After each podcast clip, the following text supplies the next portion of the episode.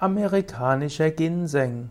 Amerikanischer Ginseng ist die Bezeichnung für Panax quinquefolius.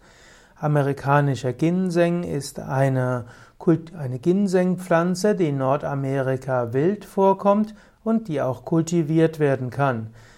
Amerikanischer Ginseng hat erheblich weniger Heilkraft als der echte koreanische Ginseng bzw. die Ginsengarten, die im chinesischen Ginseng verwendet werden oder die in China verwendet werden. Der, das Spektrum an Ginsenosiden ist im amerikanischen Ginseng geringer.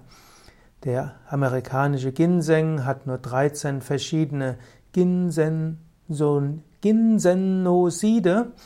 Ein echter koreanischer Ginseng hat erheblich mehr Ginsenoside, nämlich 29. Man könnte aber auch sagen, Ginseng ist ein Heilmittel und eventuell kann der amerikanische Ginseng eher in der Prävention verwendet werden und der koreanische wird eher in der Heilkunde verwendet. Letztlich muss man dort aber mit Spezialisten sprechen, der TCM, der traditionell chinesischen Medizin oder der koreanischen Medizin, die einem eher sagen können, wann der amerikanische Ginseng okay wäre.